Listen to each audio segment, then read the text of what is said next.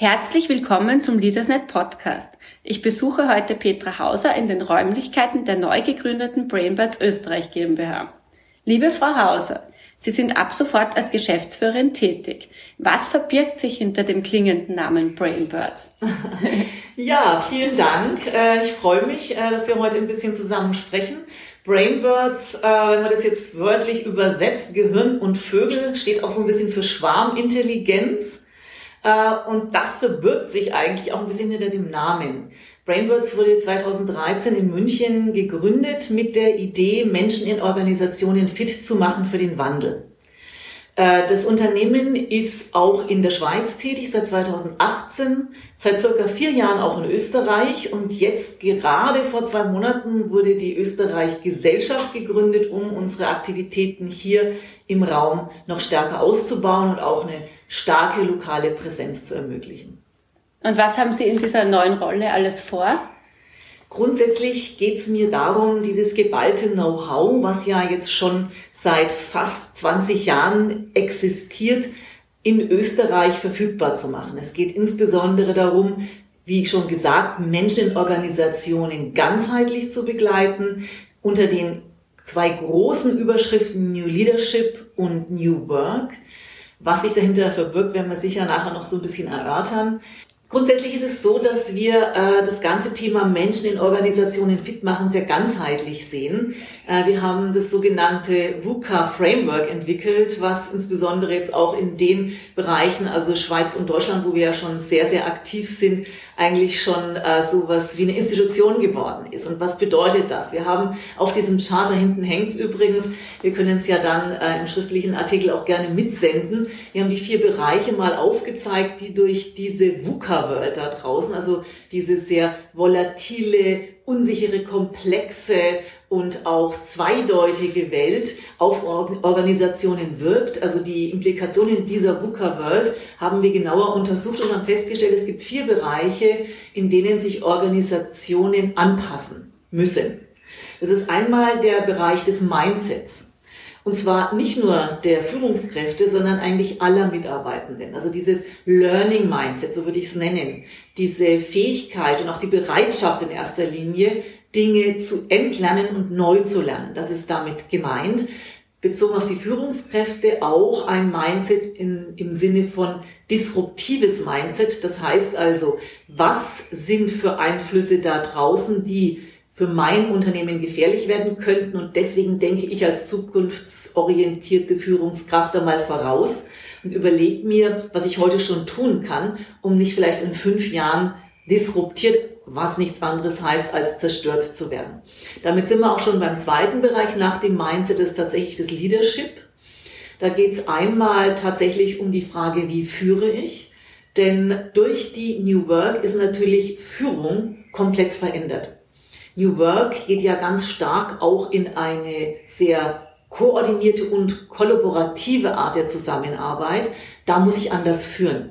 Da werde ich zum sozusagen Servant Leader, also zu einem Dienen, zu einer dienenden Führungskraft. Das heißt, ich bin viel mehr Coach. Ich unterstütze interdisziplinäre äh, Prozesse und Teams. Und das ist eine ganz andere Anforderung auch anders, und das gehört auch Bereich, in den Bereich Leadership, äh, ist natürlich auch die Frage, wie ich äh, Personalwesen sehe, wie ich People and Culture, wie es ja heute auch viel heißt, aufstelle und auch wie ich sehe.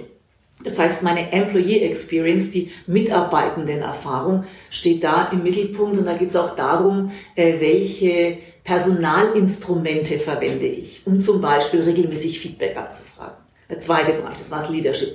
Der dritte Bereich, äh, den wir bei Brainwords mit unseren Workshops, Seminaren und äh, Trainings äh, fokussieren, ist der Bereich der organisationalen Prozesse und Strukturen. Denn durch New Work wird tendenziell die Hierarchie flacher. Und zwar nicht nur durch New Work, die Art, wie wir arbeiten und arbeiten wollen, sondern auch, und da gibt es sogar schon empirische Studien drüber, äh, durch den Einsatz von Technologien. Ja, insbesondere künstliche Intelligenz macht Hierarchien flacher. Ganz spannend, gibt schon die ersten Studien. Äh, das ist der Bereich Strukturen und Prozesse. Da gehört auch sowas dazu wie okay, wenn ich jetzt sozusagen ein sehr zukunftsorientiertes Ziel habe, äh, wo ich vielleicht mal in zehn Jahren hin will, was heißt das denn, äh, was muss ich in den nächsten sechs bis neun Monaten anders machen? Und diese Art dann auf, auf große Ziele hin kurzfristig richtig zu steuern, ist zum Beispiel der Fokus der OKR-Methode, Objectives and Key Results. Das heißt, das ist der, die Ablöse vom Fünfjahresplan. Ja, und auch das ist eine, ein Bereich, den wir zum Beispiel ähm, in Trainings und Seminaren vermitteln. Das war jetzt der Bereich Strukturen und Prozesse. Und jetzt komme ich zum vierten Bereich, den wir uns in der Ganzheitlichkeit anschauen. Und das sind tatsächlich die Art und Weise, wie wir zusammenarbeiten, die Methoden und die Tools. Dazu ähm, würde ich gern zitieren das agile Framework. Was gehört dazu? Design Thinking, Lean Startup, Business Model Generation und natürlich Scrum und Kanban. Das sind Begriffe, wenn ich mit denen heute als Unternehmen nichts anfangen kann, habe ich ein Problem. Also das sind die vier Bereiche, die wir mit unseren Trainingsseminaren, Learning Journeys äh, fokussieren. Wie könnte dann das Arbeiten der Zukunft in zehn Jahren aussehen? Corona hat ja eh schon viel verändert. Was kommt jetzt auf uns zu? Absolut. Äh, wie sieht das Arbeiten in zehn Jahren aus? Dazu würde ich auch ganz gern mal die ein oder andere Zahl aus dem neuesten äh, Future äh, Work Report des Weltwirtschaftsforums zitieren. Und die sagen, dass bis 2025, und das ist jetzt sozusagen die Untersuchung von 2021, und die sagen, dass bis 2025 50 Prozent aller Arbeitnehmenden umgeschult werden müssen da der Einsatz von Technologie zunimmt. Also wahnsinnige Zahl. Ja. Was heißt das? In welche Richtung geht das? Wie sieht das Arbeiten aus? Äh, war die Frage. Mhm. Äh, kritisches Denken und Problemlösung stehen da ganz oben auf der Liste der Fähigkeiten, äh, die in den nächsten fünf Jahren an Bedeutung zunehmen. Das ist übrigens schon seit 2016 der Fall. Also seit 2016 macht das Weltwirtschaftsforum diese Abfrage von großen Unternehmen ähm, und in der Priorisierung ist es tatsächlich kritisches Denken und Problemlösung.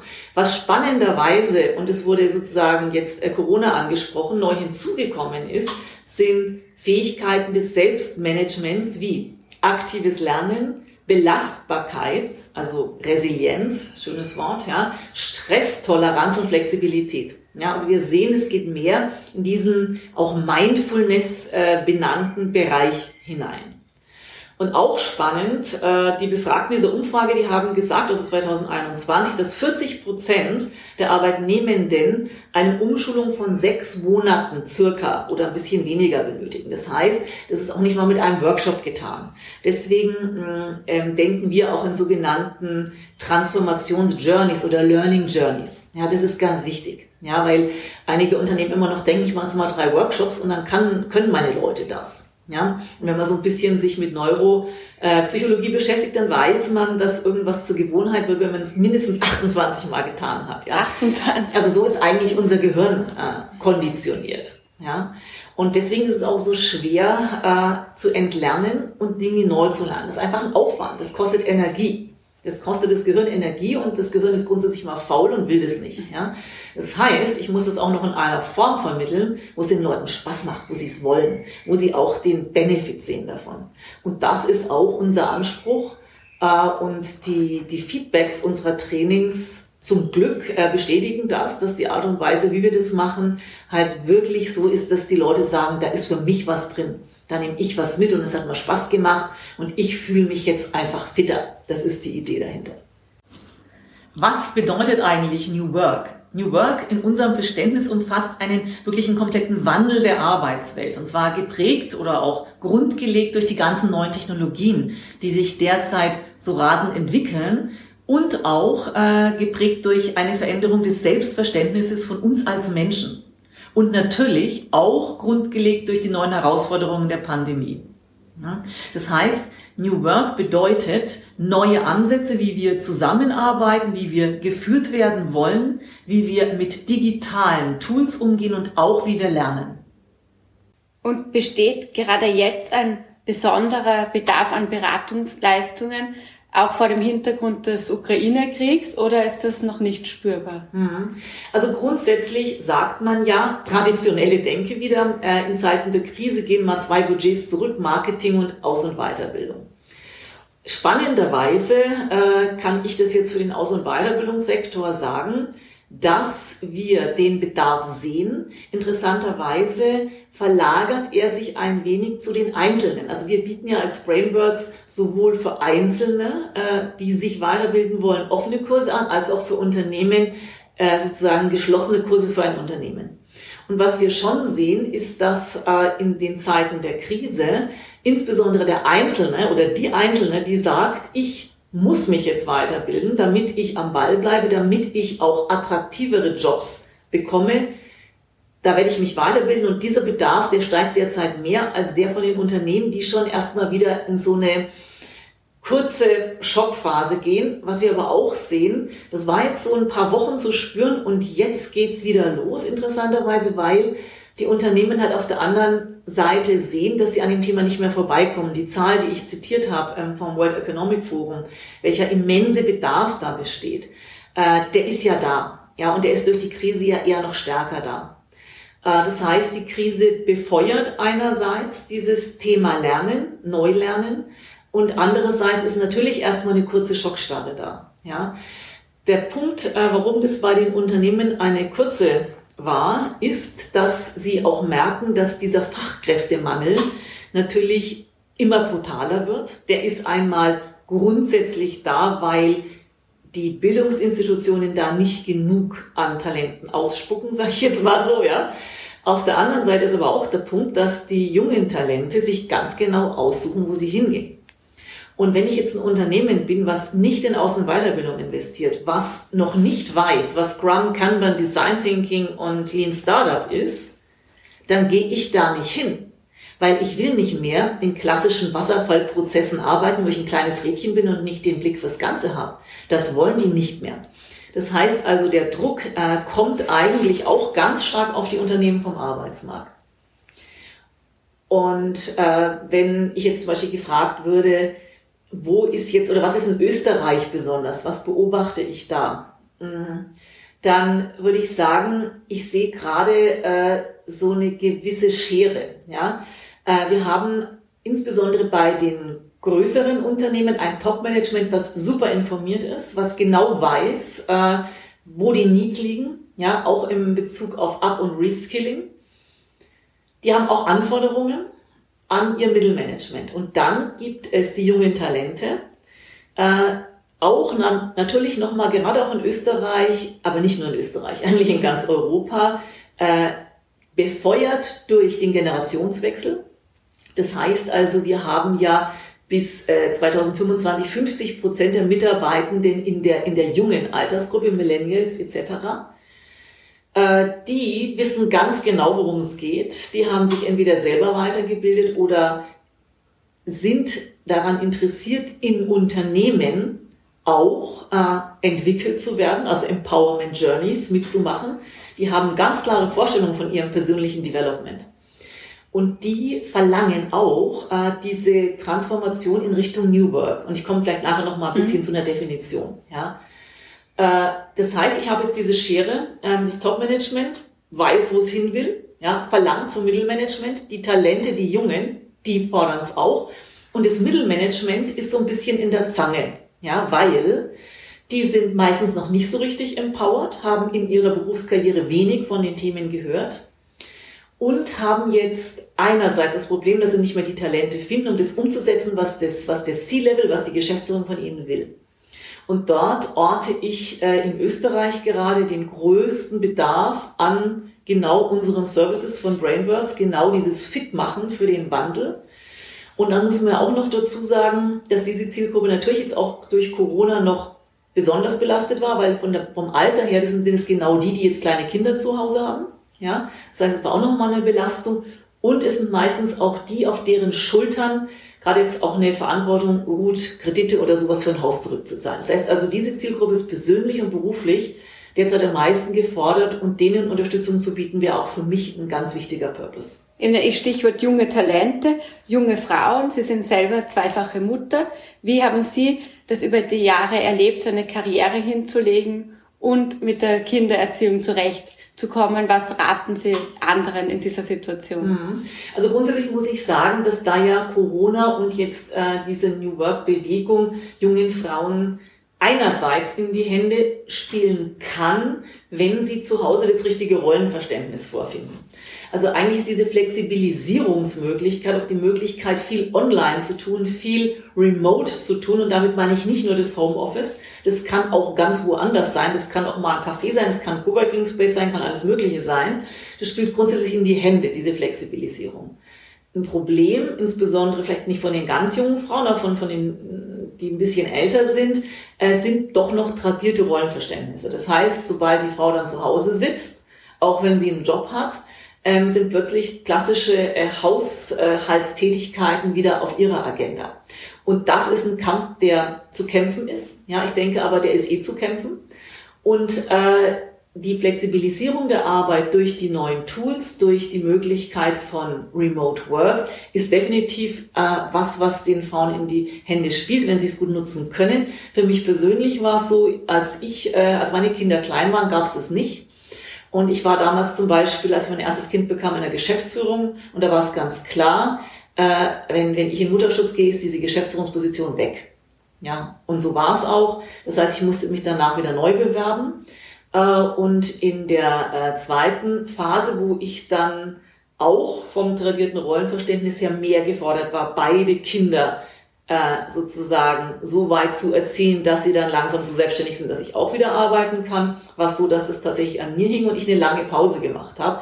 Und das war ein Drama. Also das kann ich wirklich jeder Frau ans Herz legen, keine super lange Pause einzulegen und insbesondere jetzt in diesen Zeiten seit 2007, wo einfach dieser technologische Wandel so immens ist, da muss man am Ball bleiben. Ja, also solche langen Kinderpausen kann man sich heute nicht mehr leisten, muss man sich auch nicht mehr leisten, das ist der Vorteil.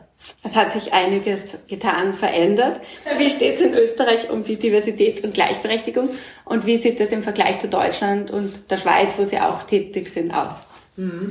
Also grundsätzlich würde ich sagen, die Unterschiede sind nicht wahnsinnig groß. Ja, es ist leider immer noch so, dass Diversität ein Thema ist, über das zwar inzwischen mehr gesprochen wird, aber das in der Umsetzung noch deutlich hakt. Ja, äh, ich erinnere mich auch, ähm, weil Sie auch Deutschland angesprochen haben, äh, gerade so ein Post oder es war sogar, glaube ich, ein Zeitungsartikel über ein CEO-Dinner in, in München und da saßen nur böses Stichwort, alte weiße Männer am Tisch. Ah, das habe ja. ich auf Instagram oder irgendwo gesehen. Ja, ja. genau, das ja. war eigentlich überall. Ja. Also von daher würde ich sagen, äh, da hakt es in Österreich und da hakt es im deutschsprachigen Raum. Ja? Und in der Schweiz, ich glaube, da braucht man nicht drüber reden, da ist es auch nicht wirklich anders. Ich erinnere an das Frauenwahlrecht im Appenzell. Ja? ähm, so, das heißt, also wir haben hier ein massives Thema, wir müssen hier viel tun. Äh, ich selber bin auch begeisterte äh, Member, Frau äh, bei den Female Factors, die da auch sehr rege sind. Auch hier in Österreich gibt einige Fraueninitiativen. Die da sich sehr drum bemühen. Was wir schon sehen, und das ist auch wieder sehr spannend, dass transformierte Unternehmen, also kulturell, digital transformierte Unternehmen, mit dem Thema Diversität deutlich besser umgehen. Weil sie es auch messen, weil sie es auf der Agenda haben und einige haben inzwischen auch Diversity-Beauftragte. Ja? Äh, bei uns ähm, bei Brainbirds ist es tatsächlich so, äh, dass das 50 Prozent äh, der, der, der Mitarbeitenden Frauen sind, das ist schon mal gut. Wir haben auch einige in der zweiten Führungsebene. In der ersten Führungsebene bin ich die Erste. Ah. Und freue mich drüber und sehe auch eine große Resonanz äh, der mitarbeitenden Frauen bei uns, die sich sehr darüber freuen und sehe das auch ein bisschen als meine Aufgabe, äh, sozusagen hier die Fahne hochzuhalten äh, und hier tatsächlich eben auch auf der ersten Ebene ähm, meine Ideen und meine Vorgehensweisen einzubringen. Ich denke, das war eh schon ein schönes Schlusswort. Vielen Dank für das Gespräch. Ja, sehr gerne. Ich freue mich. Vielen Dank auch.